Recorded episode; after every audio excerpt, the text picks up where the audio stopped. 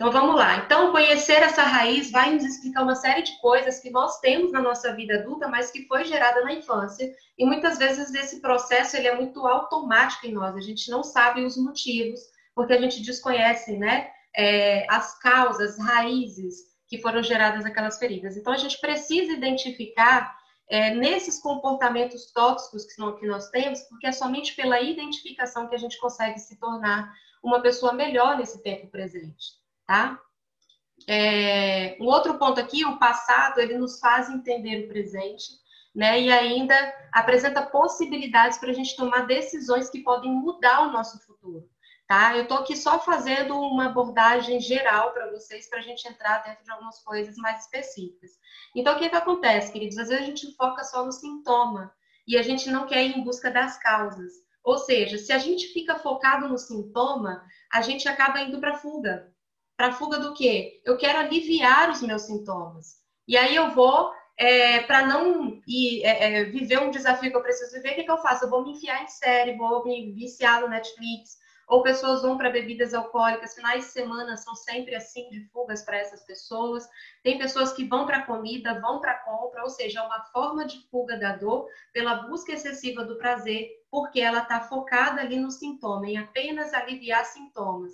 Enquanto a gente não conhece as causas, nós vamos sempre investir nas nossas fugas, tá? Então, sem identificar a raiz, a gente vai investir na fuga. Então, identificando a raiz, então eu posso investir na cura, que está a partir dessa raiz que eu identifico. Semana passada, semana retrasada, eu e meu esposo, a gente foi no supermercado e a gente foi ver esse pôr do sol, que quem passou por aqui em Linhares ou conhece Linhares, né, aqui no Espírito Santo, é, porque tem gente que é de fora aí, a gente foi lá ver que o, sol, o, pôr, o pôr do sol estava assim, é, indecente de lindo, né? Então a gente foi nesse cantinho lá para olhar, lá mais para frente aí tem o rio, né? Lá embaixo, que é a coisa mais linda. A gente foi lá tirar foto, contemplar a natureza, enfim. Quando a gente pegou o carro em que a gente virou as costas e começou a prosseguir, eu olhei pelo, pelo retrovisor e vi essa imagem aí. E na hora o Espírito Santo ministrou no meu coração, minha filha, isso é a beleza de um passado bem resolvido. Isso é a paz de você poder olhar para aquilo que já foi tratado. Glória a Deus, sabe, por esse entendimento que ele me deu. E o que eu queria trazer para vocês é, queridos, há pessoas que têm vergonha de seu passado. Eu carreguei vergonha do meu passado por muito tempo e por isso eu tentei escondê-lo. Eu, eu tentei esconder a minha família, eu tinha vergonha da minha família, eu tinha vergonha né, é, é, daquilo que me aconteceu, embora esse testemunho vá dar, isso vai acontecer em outro momento. Mas o que eu queria trazer para vocês é há uma beleza, há uma paz, há uma coisa maravilhosa, que o passado é justamente isso aí, olha. O passado bem resolvido, ele só nos serve para olhar e dizer, nossa, graças a ele, hoje eu posso ter um futuro totalmente diferente. Graças a esse passado, eu não posso mudar esse passado. Só que a forma como eu olho para ele, eu posso mudar. Talvez alguns anos atrás eu olhasse para o retrovisor da minha vida e não veria essa beleza, né? Mas e, e eu via é, um lado sombrio do meu passado, mas eu não podia, eu não poderia mudar o meu passado, eu não podia fazer nada por aquele passado, mas eu poderia fazer algo para o meu futuro. Agora eu poderia fazer algo no tempo presente para mudar o meu futuro. Ah, isso eu podia fazer. Isso eu podia fazer e Deus poderia fazer, e Ele me dotou de muita coisa também para ser capaz de fazer algo por mim. Então, o convite nesse processo de mentoria é não apenas um fortalecimento da tua pessoa no presente, mas uma ressignificação do teu passado. Nós estamos em processo de construção e até que Cristo volte, a gente vai viver nesse aperfeiçoamento de glória em glória. Se a própria ciência já nos diz que nós temos em nós uma natureza que ela está sempre em busca de algo, significa que realmente esse vazio que sempre a gente vai sentir de alguma forma, a gente só vai ser preenchido através do Espírito Santo. Mas há uma beleza em você olhar para o passado com um olhar diferente, depois que você trata, depois que você olha, com essa empatia, olhar você mesmo com essa empatia. Tá? Então, o processo de cura basicamente constitui voltar à situação de dor onde você viveu, para você estar aberto a começar a olhar aquela situação que te aconteceu por uma outra ótica, Tá? Então, assim, olha, tem coisas é, que você está reagindo no seu tempo adulto. É, o que, uma, uma, um exemplo que eu quero citar aqui, uma pessoa que em, finais de semana, ela sempre vivenciou experiências de violência doméstica, e era sempre final de semana. Esse adulto ele cresce com angústia de final de semana. E essa, esses sintomas, eles são automáticos. Você sente, mas você não sabe de onde vem. E num processo terapêutico, eu estou falando de mim, esse exemplo é meu, pessoal. Num processo terapêutico, eu identifiquei a raiz de um sintoma e entendi que foi base de um passado que eu recebi. Eu tinha muito medo do meu, do meu final de semana. Então, é, a partir do momento que eu identifiquei a causa, eu pude dar um novo significado e me comportar diferente no tempo do, do meu presente. Tá? Então, muitas pessoas não querem reviver esses sentimentos negativos por causa da dor que essas lembranças ruins causam nela. Só que é exatamente isso que é preciso para você resolver enterrar de uma vez por todas esse passado da forma correta. Gente, vamos, vamos pensar aqui comigo. Quem, em sã consciência, quer andar na rua, vamos comparar as coisas físicas das emocionais. Quem, em sã consciência, quer andar na rua e pisar num prego? Quem, em sã consciência, faz isso? Não faz. Né? Então, quem em sã consciência quer ir lá e tratar algo da, da vida emocional sabendo que vai doer. Ninguém em sã consciência escolhe a dor, mas é justamente a dor que muitas vezes nos coloca no lugar de verdade.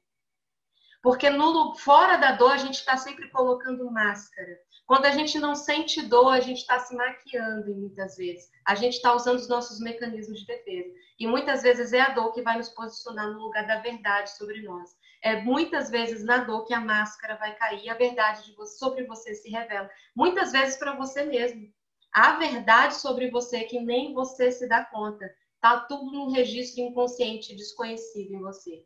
Então, o caminho da cura é voltar emocionalmente ao lugar onde foi gerada a tua ferida, para trabalhar de forma correta aquilo que te aconteceu e te dar um rumo diferente, novo, a um estado, a um futuro desejado aquilo que você quer. Nas minhas mentorias, eu sempre pergunto à pessoa, como Jesus pergunta: o que queres que eu faça?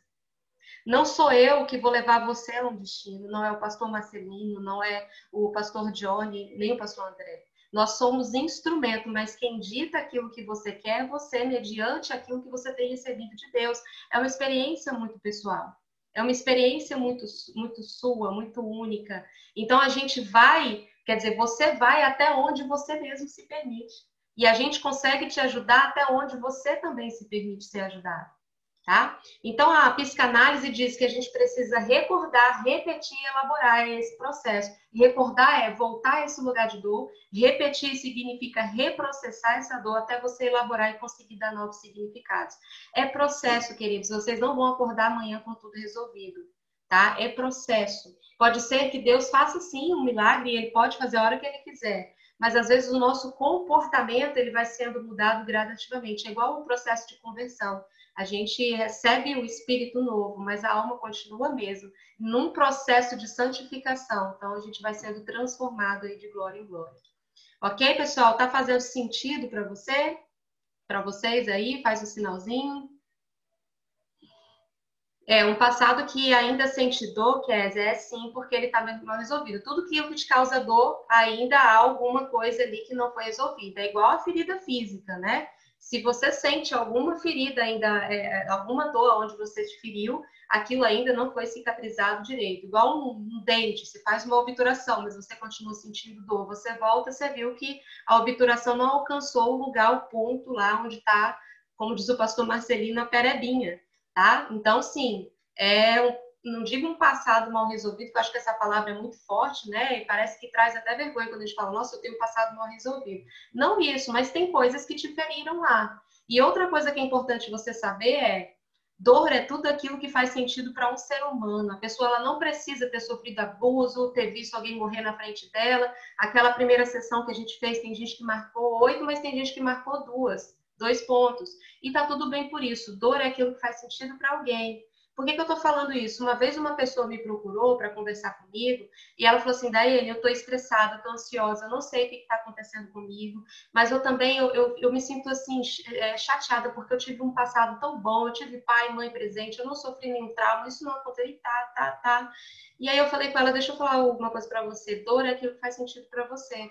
Se dói, elabora se dói, é, dá espaço para essa dor trazer para você o significado, o que, que essa dor quer te ensinar. Né? Então, ela trouxe para a mentoria do dela, sabe o que, que acontece? Na infância dela, acessou memórias de quando ela criança, na escola, quando ela não teve a atenção dos pais durante o período escolar dela. E sabe onde isso estava sendo refletido na vida adulta dela? Na criação dos filhos dela. Nesse tempo de pandemia, as mães, os pais, eles estão precisando dar mais essa atenção escolar e ela estava colocando toda a dor que ela recebeu da infância, da não atenção nos filhos, tá? Então, ela elaborou isso no processo de mentoria, né? Não é esse processo aqui, tá, gente, do mentor, é um, é um, é processo de mentoria que eu tenho à parte e é só para mulheres. É, então, ela conseguiu acessar essas memórias e elaborar aquilo que estava conseguindo. Era dor dela, e tá tudo bem por isso aí tá? É, então, prosseguindo aí, as coisas que nos feriram no passado ficam registradas no nosso cérebro emocional e muitas vezes de forma inconsciente. Ou seja, e às vezes a gente vai se comportar para proteger a gente dessas feridas. E aí, às vezes, você vê uma pessoa com padrão repetitivo de comportamento negativo, pode ser que ela esteja tentando se proteger dessa ferida e isso vai manter ela conectada a uma raiz de dor. Por quê? Isso aí que vocês estão vendo na tela são circuitos neurais formados pelo nosso cérebro. E nós somos resultados desses circuitos neurais. Ou seja, no meu resultado pessoal profissional são resultado dessas trilhas. O que, que significa, Daiane, essas trilhas? Vocês podem ver aí que existe uma linhazinha mais grossa, não é isso? Uma, uma, uma linha bem formada. Essa linha mais grossinha significa um padrão de comportamento que já está em você automático, ou seja, você não precisa acessar, ela já está em você. Exemplo, por que, que você escova o dente sempre quando você acorda? Você pensa nisso? Você faz isso consciente? Você faz isso racionalmente? Ou você vai lá e faz, nem sabe o que faz? É algo que já é um hábito automático em você. Comportamentos que eu repito, comportamentos que eu tenho repetitivo é a mesma coisa. Eu tenho caminhos neurais formados que já me fazem ter comportamentos automáticos mediante alguma comunicação que eu recebo no meu meio externo. Tá bom? Então, o que, que significa isso? A matriz da vida é a gente está se comunicando o tempo inteiro. E nessa comunicação, ou seja, a comunicação que eu recebo do meu exterior, eu gero em mim um pensamento, ou seja, eu crio uma imagem. E a partir dessa imagem, eu começo a ter sentimentos a partir da, desse pensamento que eu tive. Esses sentimentos começam a instalar, ser instalados nos meus programas emocionais, ou seja, começa a criar esse caminho neural em você. E quanto mais isso vai se repetindo, Quanto mais você é, interpreta essa comunicação, gera esse pensamento, esse sentimento, esse, essa emoção vai sendo registrada no seu cérebro emocional e vira um programa emocional automático em você. E isso vai depois em forma de comportamento. E isso aí acontece do mesmo jeito externamente. Você se comporta e você gera uma comunicação para alguém. Seu comportamento ele gera uma comunicação para alguém. Tá? Então, as pessoas se comportam e geram um, um, um, uma comunicação para você da mesma forma. Tá fazendo sentido aqui? Vocês estão entendendo até aqui, gente? Vocês estão comigo? Tá complicado? Alguém tem alguma dúvida? Tá dando para entender? Muito bem. Então, todas as vezes que acontece, quando a gente vive uma experiência que mexe muito com a nossa emoção, significa que a gente está gravando um aprendizado em forma desse circuito neural que você viu lá, e mais tarde a gente vai usar esse circuito neural como uma referência da forma como eu vou me comportar ali naquele ambiente. É, vai ser uma referência daquilo que eu vou sentir diante daquele ambiente ou daquela comunicação que eu receber. Tá, nós aí nós vamos entrar nas seis feridas principais emocionais que são geradas lá na nossa infância essas são as principais, não são as únicas, tá? Então, quis, quis trazer as principais aqui, que hoje normalmente mais atrapalham a nós seres humanos, né, enquanto adultos. Então, a gente vai falar um pouquinho dessas seis aí. Nós vamos falar como ela é gerada e quais são as consequências dela na vida do adulto, tá bom? Então, a primeira ferida que a gente vai trazer aqui é, é a ferida do abandono. Então, aqui, só um, um, parênteses, lembrando que esses registros dessas feridas, elas vão sendo né, é, é, feitas na vida da criança até os sete anos de idade dela. Então, é, é, normalmente até os sete anos de idade da nossa vida, da nossa criança, onde a gente está absorvendo muito mais é, esses, essas comunicações emocionais que a gente vai recebendo ali do nosso ambiente, tá? Então, a primeira ferida aí é do abandono. Essa ferida do abandono, digamos que é um dos maiores medos da nossa infância, é a ausência dos pais. Né? A criança ela tem é, é, é um medo tremendo de ser separado dos seus pais. Então, um bebê ou uma criança, ela não consegue separar a fantasia da realidade, ou seja, para ela tudo é realidade. Ali Aliás, o, o, nosso cérebro, né, a nossa mente, ela não distingue o que é real do imaginário. Você já se imaginou falando em público e lá naquele momento você começou a suar sua mão, a ter um frio na barriga, porque o teu cérebro não separa, já aconteceu no teu cérebro, né? Só de você imaginar vivendo aquela aquela experiência ali, aquela experiência já aconteceu para você tá? Então, assim, essa criança, ela não consegue quantificar o tempo que o pai vai sair para trabalhar, ela não consegue quantificar o tempo que essa mãe vai sair para ir ali e voltar. Então, ela interpreta essas ausências como sinônimos de abandono absoluto para ela ali, tá bom? Então, a gente vai aqui é, alguns tipos de comportamento que esse tipo de ferida gera na vida do, do, de uma criança, né? E os comportamentos gerados aqui na vida do adulto. Lembrando que outros exemplos de abandono, né? Uma mãe que gosta muito de um forró e deixa o filho no final de semana é, na casa dos vizinhos. Essa criança ela se sente abandonada, né? Quando você é separada sem é, o consentimento da criança ali, você manda a criança passar as férias, não sei para onde ela não quer ir, ela começa a gerar ali aquele sentimento de abandono. Muitas vezes é deixar a criança na escola, a criança pode interpretar o abandono. Tudo isso, gente, são suposições nem tudo é uma regra, a depender de como isso é feito lá na infância também, tá bom? E quais são os comportamentos, quais são os registros emocionais que são feitos e quais são os programas emocionais que acabam sendo destrutivos na vida desse adulto quando ele tem e, e é aberto né, essa ferida do abandono nessa criança. O adulto ele começa a abandonar para não ser abandonado. Ou seja, você abandona emocionalmente as pessoas e projetos com facilidade para não ser abandonado. Então você abandona emocionalmente, ou seja, a pessoa ela tem medo de se apegar emocionalmente, então ela, ela pode se tornar uma pessoa mais fria dentro dos projetos, dentro de, de relacionamentos, pelo medo de ser abandonada.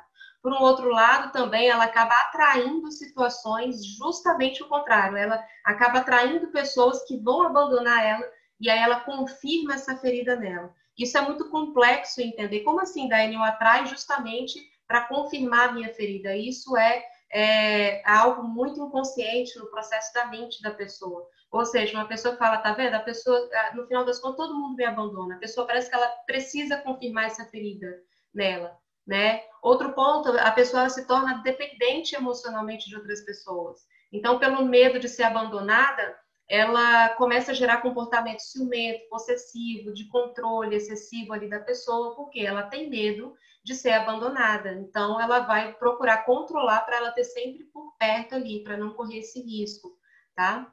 Outro ponto são pessoas que acabam colocando máscara da boazinha, daquela pessoa boazinha, ou seja, ela, ela quer agradar todo mundo para ela não ser abandonada, para que as pessoas sempre aceitem ela, para que ela seja ali bem recebida naquele ambiente. Então, ela, ela acha que ela precisa fazer de tudo para todo mundo. Acaba se fazendo de vítima, muitas vezes, para manipular as pessoas, para ter as pessoas sempre por perto dela, né? E ela acaba não se sentindo merecedora de nada, ou seja, se é, os meus principais cuidadores me abandonaram no registro da criança, ela cresce sentindo que ela não merece nada na vida. Ou seja, são pessoas que têm dificuldade de crescer, é, de evoluir, elas acabam se sabotando por achar que elas não merecem, tá? Esse aqui, é, falando bem sucintamente, tá? Um pouco da ferida do abandono. E aí o que, que acontece? Pessoas que tiveram essa ferida, quando ela cresce, ela vai precisar desenvolver ali é, padrões que ela possa aprender a ter prazer na própria companhia dela. Ela precisa, de alguma forma, aprender a dar para ela aquilo que ela não precisa esperar dos outros, tá? E perceber quais foram os reais motivos dos pais terem abandonado ela. Porque em 99% dos casos, ninguém abandona por maldade, porque quer fazer mal ou porque quer atingir. Normalmente, pais abandonam por medo das circunstâncias é, ao retorno, ao, ao, é, ao, redor daquela criança, mas não a criança, não a pessoa em, em, si, né? Então, muitos pais, isso aqui foi baseado numa pesquisa também realizada, que muitos pais, eles preferem sentir a dor da saudade do que passar o resto da vida vendo seu filho condenado sofrer ao seu lado, né? Então, isso acontece. Então, assim, não estou dizendo que isso aqui também é, é 100% uma, uma verdade, né? Mas pode ser que aquilo que você interpretou como um abandono foi distorcido pela tua criança, pela tua infância. E aí, quando você volta nesse momento em que talvez tenha te gerado essa ferida e essa dor, você consegue compreender agora com o seu olhar de adulto, dar esse novo significado para você começar a seguir. Entra todo o processo de perdão, Tá? Quando a gente fala assim para alguém, faça terapia, não é porque a gente está querendo que a pessoa venha, porque a gente está querendo vender, ou porque a gente está querendo vender mentoria, não é não. Quem fala faça é, terapia é porque ela já fez. Quando eu falo, gente, faz terapia, é porque eu já fiz terapia. Faça mentoria, porque eu já fiz mentoria, né? Faça uma imersão, é porque eu já fiz imersão. Então a gente indica aquilo que a gente sabe que é bom e ajuda as pessoas a elaborarem.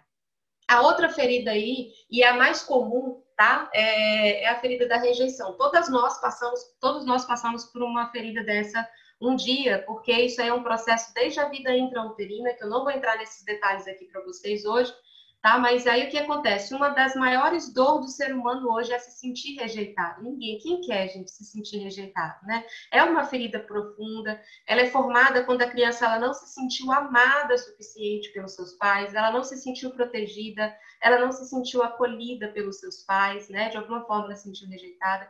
Essas é, feridas da rejeição, da rejeição, muitas vezes ela pode ter sido interpretada na infância, e aí a gente vai ver aqui alguma, alguns exemplos de interpretação de rejeição da criança.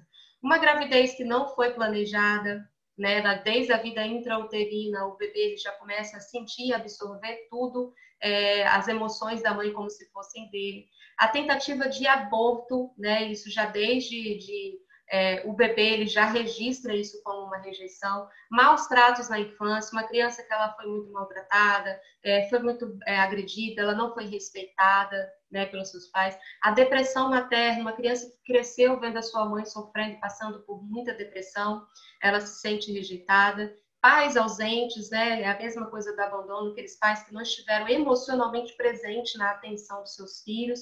A comparação com os outros irmãos, com outros primos, com outras crianças, né? Com, é, outras é, referências aí. Bullying na escola, né? Ou seja, bullying também, porque assim, esse processo de ferida não só acontece com os pais, mas pode acontecer também nos lugares de grande convívio dessa criança. Então, bullying na escola, onde ela passou por muita depreciação da imagem dela, ela, de, ela internaliza essa dor né, de depreciação, ela não se sente merecedora de afeto de ninguém, ela acha que ela nunca vai ter qualidade suficiente para ela se sentir aceita pelas pessoas. Então, tudo isso é rejeição que pode ser interpretada pela criança. Tá? E aí, quais são os exemplos de programas emocionais, ou seja, comportamentos que eu posso desenvolver na minha vida adulta para me proteger dessa rejeição?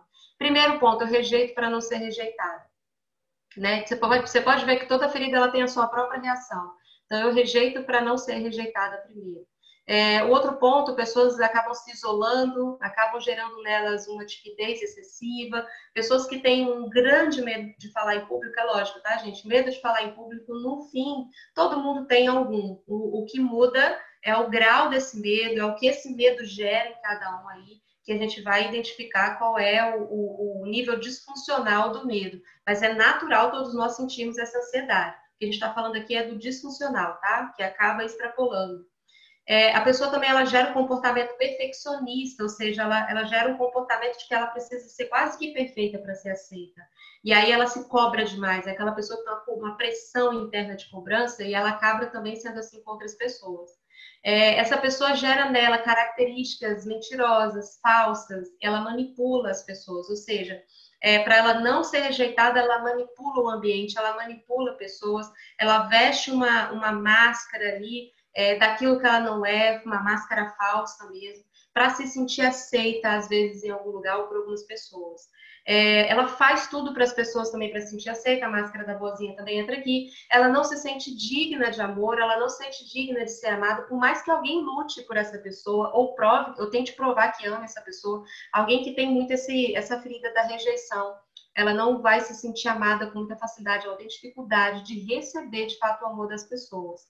Então, quando a pessoa cresce, o adulto, ele, quando ele começa a tratar essa ferida, ele precisa começar a acolher mais essa criança interior, ou seja, essas, essas emoções. Quando eu falo criança interior, são as emoções, tá? O nosso lado emocional, muitas vezes inconsciente, e é sempre uma criancinha. Normalmente a nossa emoção é sempre uma criancinha ainda.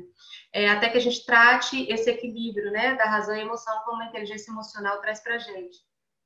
Então, é, é dar para si aquilo que você sempre esperou dos outros. É claro que isso também é um processo né? É, com o tempo, a gente precisa aprender a tomar as nossas próprias decisões e não depender muito da opinião dos outros. Pessoas assim com essa ferida também dependem muito disso aí, tá bom? Essa aqui foi a ferida da rejeição. Outra ferida aí é a ferida da crítica humilhação, ou seja, o próprio nome já diz, né? Ela é gerada a partir do momento em que o nosso pai, a nossa mãe, outros adultos, né, nos desaprovam, nos criticam excessivamente tá? Agora, o que eu queria trazer para vocês aqui, ai meu Deus, eu, eu já critiquei meu filho. Gente, é quase que impossível, é inevitável a gente criar sem apontar erro, né? Muitas vezes a gente vai precisar apontar o erro da criança, né? E isso pode ser gerado ali uma crítica, mas não é nesse sentido. É, são críticas abusivas mesmo, né? Que fazem parte ali da criação e do crescimento daquela criança.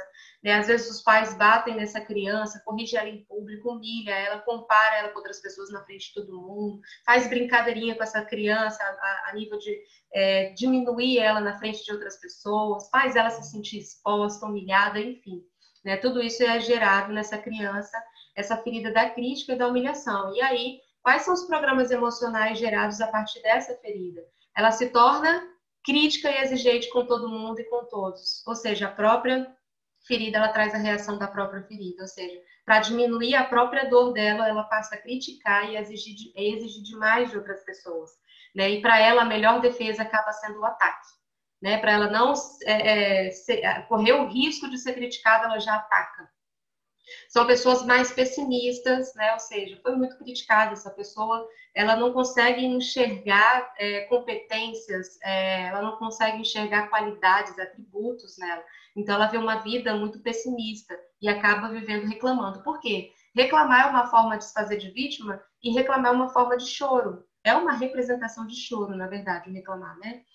É, também acabam se cobrando muita perfeição porque ela tem medo de errar, né, e ser criticada pelo erro, então ela se cobra muita perfeição e ela tem necessidade muitas vezes de inferiorizar as outras pessoas, né? Às vezes ela precisa colocar a pessoa abaixo dela para não correr o risco. Se ela vê alguém de autoridade sobre ela, ela, tem muito medo de ser criticada por aquela pessoa que ela considera superior a ela. Então ela começa a querer inferiorizar as pessoas diante dela. E aí, é, identificada essa ferida, a gente vai precisar começar a trabalhar nessa pessoa a autoaceitação dela, essa aprovação dela, é, trabalhar e fortalecer esse eu dela para ela ter, é, ter, a capacidade de lidar com os próprios erros, porque o erro ele vai fazer parte da vida de qualquer ser humano, tá bom? Outra ferida aí é a ferida da traição. Como que essa ferida é gerada? Ocorre quando uma criança ela se sentiu traída pelos pais, por exemplo, quando os pais não cumpriram algumas promessas, né? Às vezes o pai faz uma promessa para uma criança e não tem noção da expectativa que é gerada no coração dessa criança. Então, assim, papai promete que final de semana o papai vai brincar com você disso, disso, daquilo. Esse pai não brinca, essa criança, ela gera uma frustração. Ela se sente traída pelo pai ou pela mãe. Tá? Um exemplo aqui. Ou também quando ocorre traição mesmo no seio familiar ali, né, do casamento dos pais. Então, essa criança, ela sente como se ela também tivesse sido traída por um dos pais dela. Então, ela registra essa ferida aí da traição. Criança que cresceu em, em, em uma exposição, vendo a mãe sendo muito traída pelo pai, brigas por conta de traição, então ela vai registrando essa ferida da traição aí. E quais são os registros emocionais que eu faço, os comportamentos destrutivos que eu posso ter na minha vida adulta? Eu, eu por eu ter um medo de grande de ser traída, eu acabo me tornando, me tornando uma pessoa ciumenta e possessiva né? Ou seja, eu acabo querendo controlar demais o outro porque eu não quero ser traída. E, ou, por outro lado oposto, eu acabo evitando o relacionamento, justamente por achar que se eu vi meu pai traindo, eu gero ali em mim é, algumas crenças erradas em relação ao sexo masculino e sempre vou achar que o homem trai. E a pessoa cresce achando que todo homem trai, então ela vai evitar relacionamentos no, no, no futuro dela. Outra coisa, a pessoa tem dificuldade de confiar nas outras, ela tem dificuldade de confiança, né? Traição, ou seja, ela sempre vai ter medo de ter tra ser traída, então ela vai ter dificuldade de confiar nas pessoas e ela vai acabar se tornando essa pessoa controladora, ela quer ter tudo sobre o teu comando, ela quer ter tudo debaixo ali da, da, da mão, da rédea dela, para ela não, para ela achar que ela tem um controle e se sentir segura de alguma forma, né? Só que isso é só um mecanismo de proteção, porque isso de fato não vai evitar. Se a ferida tiver que acontecer, ela vai acontecer. É, e o processo de inveja, essa pessoa, quando ela, ela tem a ferida da traição, ela gera nela um comportamento invejoso, ou seja, de desejar aquilo que é dos outros, ela quer aquilo que é dos outros, ela sempre vê o outro, ela sempre vê o, a, a grama do vizinho do outro como melhor do que o dela, sempre, né? E a necessidade, muitas vezes, a pessoa trai para ela não ser traída, ou seja, ela trai para não sentir a dor da traição. Se me trair, tá tudo bem, tá tudo resolvido. Eu também já, já traí, então tem pessoas que têm esse mecanismo aí também. E aí, quando essa pessoa cresce, ela vai ter que começar a aprender que ela precisa parar de justificar demais seus erros, ela vai ter que é, ter um pouco mais de paciência, paciência e tolerância com ela mesma, vai ter que gerar ali aquele autoconhecimento, entender essas raízes, dar novos significados, enfim por aí vai. Tá? Deixa eu ver se tem alguém perguntando alguma coisa. Vocês estão entendendo aí? Vocês estão aí comigo, né? Tá tudo bem? Estão entendendo? Ok. É isso mesmo, pastor. Estamos expostos a todo tempo. Outra ferida é a ferida da injustiça. Surge a partir do ambiente, quando a criança ela foi exposta a um ambiente onde os pais são muito frios, são muito autoritários, ou seja, a relação desses pais é pelo poder e não pelo amor né? Pelo eu mando e você obedece. A educação é muito rígida, né? Tudo ali bem é, alinhadinho. Essa criança ela não tem voz nesse lugar. Cala a boca. Você é, você não tem querer, né? Sou eu que mando aqui nesse lugar. Você vai fazer o que eu quiser. É, enfim, então essa educação é muito rígida e às vezes essa criança ela, ela é punida por uma coisa às vezes que ela nem fez. Ela acaba sendo culpada por coisas que ela não fez. Ou seja, são projeções que os pais fazem nas crianças ali e acaba gerando esse tipo de ferida nessa pessoa. E muitas vezes essas pessoas elas crescem com necessidade de vingança, elas podem ir para os dois lados, ou se tornam pessoas vingativas ou justas demais, acabam se tornando rígidas, né? Em relação ao senso de justiça na vida dela, ela fica perdida. E aí, quando ela cresce, é, quem sofreu com esse tipo de, de, de, ferida, ela cresce com um sentimento de impotência, de inutilidade. Que força essa pessoa tem se ela não tinha voz? Ela vai ter dificuldade de expressar suas próprias opiniões, com medo da, da, de ser ali, como eu posso dizer, questionada, ela vai ter medo ali de, de, de ser anulada naquele ambiente. Né? Ela se torna, às vezes, uma pessoa injusta com as outras pessoas né, justamente pela falta de flexibilidade que ela tem, rígida demais, né? Busca ser muito importante, muitas vezes são pessoas que elas vão querer se relacionar pelo poder também, repetindo essa ferida. É, se torna uma pessoa fanática por ordem, né, perfeccionismo, que é tudo muito certinho, e ela acaba tendo dificuldade de tomar decisões sozinha, com confiança, por quê? Na, época, na, na infância dela, quem decidia tudo de uma forma impositiva eram os pais para essa criança. Então, essa pessoa não cresce com a capacidade de tomar decisões desenvolvida nela. E aí, quando a gente cresce, a gente vai ter que trabalhar nesse adulto a confiança nessa própria pessoa, a gente vai ter que trabalhar a rigidez mental dela, ou seja, trabalhar para que ela seja, comece a entender que ela pode ser mais flexível com ela, com as outras pessoas, com as relações dela. Tudo é um processo também, tá? E a última ferida aí, que é a sexta ferida é, das principais, né, que eu estou citando aqui hoje, que bom, vai dar tempo aqui, pastor Marcelinho, já estou ansiosa para a surpresa. Mas vamos lá, a última ferida é a ferida da superproteção. Tá? Algumas pessoas, como que superproteção pode ser uma ferida? E vocês vão entender que é. Tá? Essa ferida é gerada quando crianças não souberam, não ouviram não, não tiveram limites pelos seus pais, não foram ensinadas a lidar com frustrações ali desde a infância, elas não foram, é, de alguma forma, ali influenciadas a algum tipo de responsabilidade na infância. Então, tinha tudo que queria, na hora que queria, no tempo dela, né? São pais que querem dar o melhor para os filhos e acabam excedendo esse melhor, né? É, e aí o que acontece? Esse adulto ele cresce inseguro, muitas vezes sem autoestima, se sente incapaz de fazer alguma coisa sozinho, porque é, tinha sempre os pais ali dizendo, né, agradando tudo, enfim, ela fica insegura, porque ela não sabe lidar com frustração, né? Ela acaba tendo dificuldade de assumir responsabilidade na vida adulta, ou seja, às vezes a pessoa está crescendo, mas o crescimento ele traz o que com a gente? Responsabilidade. E aí a gente acaba destruindo o que a gente está alcançando porque a gente tem medo da responsabilidade né? Se tornam pessoas controladoras e egoístas, porque tinha tudo no seu tempo, do seu jeito, né? Então ela quer controlar para ter tudo do jeito dela. Ela vai ter dificuldade de seguir regras, uma pessoa que vai dentro de uma empresa muito rígida, às vezes essa pessoa vai trabalhar numa empresa que tem muita regra, ela se sufoca, né? Ela acaba desistindo das coisas com muita facilidade, porque ela não foi ensinada a persistir. É, e ela vai sempre buscar constantemente o prazer, ou seja, na infância ela só fazia o que dava prazer para ela. Né? Então, aquilo que trazia dor, ou seja, vamos fazer uma atividade da escola, a criança falava que não queria e, e aquele desejo era atendido, ou seja, ela ia buscar o prazer sempre. Né? Dificuldade de superar as frustrações, as perdas da vida, ou seja, ela não foi ensinada a lidar com esse tipo de frustração, desde, ela não foi estimulada, né? Vamos dizer assim. Agora, Daiane, superproteção é gerada só por pai e mãe, quem teve pai bonitinho e mãe bonitinho presente dentro de casa? Não. Eu, particularmente, é, como eu sou fui, né, sou muito mais nova da minha família, minhas irmãs têm mais de 10 anos de diferença. Então, era, eu era neném da casa, ou seja, todo mundo me servia. É, tudo, tudo, que eu tentava liderar, ou fazer, ou aprender, é, minha mãe falava: não, você não, você é pequenininha. Não, você não, sua irmã faz, a sua irmã faz para você. Então, assim, eu nunca podia fazer nada sozinha, né? E quando eu identifiquei que eu tinha essa ferida, eu, eu custei acreditar, mas eu não fui super protegida, muito pelo contrário. Na minha infância, eu me sentia muito exposta a muitas coisas, né? A muitos perigos da infância. Mas aí eu entendi que no seio da casa, eu não fui ensinada, de fato, a, a ter responsabilidades, né?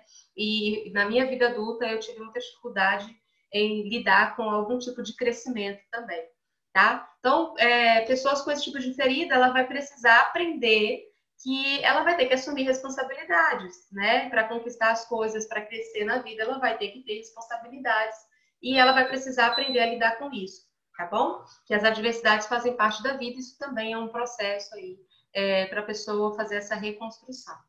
Então, queridos, cada ferida dessa, ela ensina alguma coisa para gente, de alguma forma, você tem algo para aprender dessa ferida. Só que muitas vezes é difícil aceitar essa ferida. E o que, que o cérebro faz? Ele cria uma barreira, ele cria um mecanismo de proteção e aí você acaba escondendo essa ferida.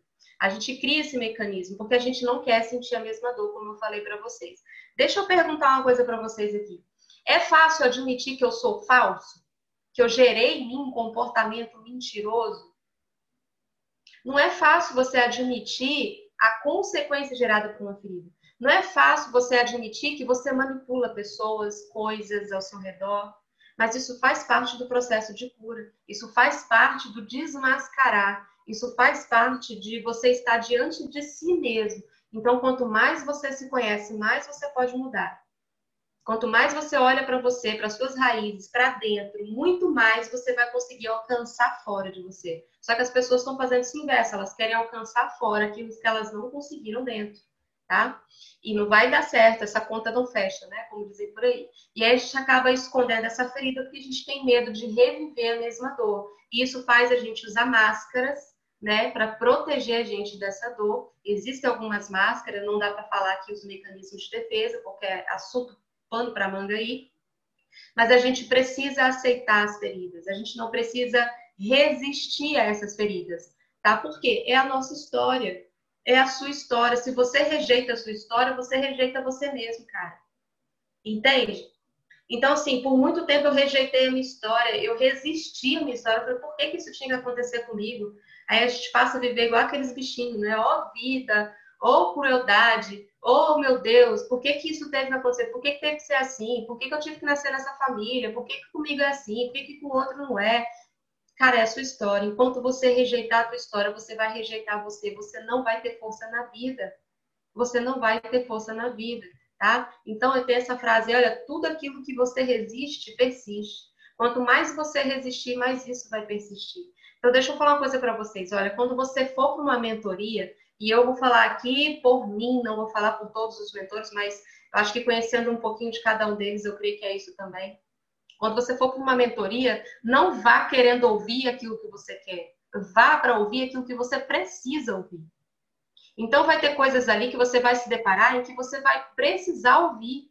Tá? Você não, a gente não está aqui, queridos, para dizer, é, para amaciar é, a tua ferida. A gente não está aqui para ficar passando metiolate na ferida. A gente não está aqui para ficar remediando. Não, nós estamos aqui com profundidade, como nós permitimos na nossa vida. E não creiam vocês que é, daí você tem a vida 100% resolvida de jeito nenhum. E glória a Deus por isso, porque isso me torna humana. Eu ainda tenho as minhas questões. Eu ainda tenho algumas consequências de algumas feridas. Pastor Marcelino é 100% o cara mais resolvido do mundo, porque ele está à frente, liderando uma igreja? De jeito nenhum, glória a Deus, porque ele é humano também. mas ele também vive as questões dele com profundidade. Ele parou de resistir, nós paramos de resistir. Nós, nós simplesmente paramos de resistir àquilo que nos aconteceu, nós aceitamos aquilo que nos aconteceu de alguma forma, e aí a gente começou a aceitar que isso faz parte de mim, que isso faz parte da nossa história. Então, tudo aquilo que você resiste vai persistir. Tá? É... E aí, o mais importante, o que, que a gente precisa fazer? Tem memórias que você não vai acessar, tem memórias que você não vai ter. Eu vou dar um exemplo para vocês aqui. Em um processo que eu estava vivendo, né, é, em várias formações que eu fiz, é, eu estava sendo estimulada a acessar o inconsciente, ou seja, aquilo que você não é a coisa mais oculta dentro de você aí. São lugares que eu creio que só Deus é capaz de sondar, são os lugares ocultos onde só o Espírito Santo consegue ir. E aí, é, em um momento ali de processo de terapia, eu creio que com a ajuda do Espírito Santo me veio uma memória de quando eu era muito pequenininha é, e aquilo me gerou uma dor. E eu chorei na hora como se eu fosse a criança daquela época. Por quê? O que, que acontece? Esse registro de memória emocional que está lá, ele ficou ali é, reprimido na minha infância. E aquilo ali foi recalcado, ou seja, criou uma barreira para que eu não acessasse, justamente o cérebro está me protegendo para não acessar aquela dor. E eu creio que Deus deu essa, isso para a gente, porque eu acho que a gente só vai acessar essa dor no momento que a gente puder lidar com ela. Eu acho que Deus ele é tão bom, tão maravilhoso, que eu olho a ciência e, e, e para Deus eu falo, meu Deus, o Senhor realmente é muito perfeito. E no tempo certo, essa memória ela veio à tona. E aí, o que, que acontece? No meio da sessão, é, me veio a memória de quando era muito pequenininha. Vocês sabem que criança, quem tem filho aí sabe disso, que a criança vai para o banheiro fazer necessidade, quando acaba ela chama quem? Ô mãe, né? Assim, quem tem filho aí, quem tem filho pequeno em casa, o pai, porque ela não sabe fazer sozinha, ela tem a dependência ali da mãe. Eu chamei minha mãe nesse dia, só que minha mãe não estava em casa, quem veio foi meu pai. Só que como ele demorou a vir, eu tentei fazer tudo sozinho. Eu peguei papel higiênico, eu fiz uma bagunça no banheiro. E meu pai, quando viu, chegou, viu aquela bagunça, ele ficou extremamente irritado. E ali ele liberou muitas palavras sobre vida. Ele me chamou de burra. O que eu registrei de fato foi que ele me chamou de burra. Você é burra, você não sabe nem limpar um, né, um né? Vou botar um barulho aqui para não falar, mas ele falou todas essas palavras e eu não lembrava disso, mas no dia tudo isso veio, parecendo que estava acontecendo naquele momento. E o choro que eu tive foi um choro desesperador da criança. Eu não entendi aquela dor, mas doía.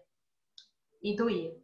Mas foi necessário. E sabe o que eu entendi com isso? Que eu passei a minha vida, a minha vida, a me dedicar a crescer, a me dedicar a estudar. Eu sempre quis provar que eu era melhor na sala, que eu era melhor na turma, que eu era melhor na família. Isso gerou em mim comportamentos obsessivos de que eu precisava provar para o meu pai, de uma forma inconsciente, de que eu não era burro.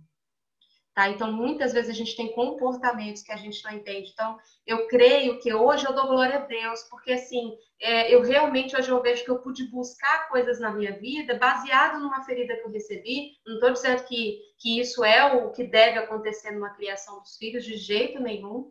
Mas o que eu quero dizer é, nós podemos dar novos significados ao que passou. Hoje eu agradeço meu pai, porque eu sei que ele não quis atingir a mim.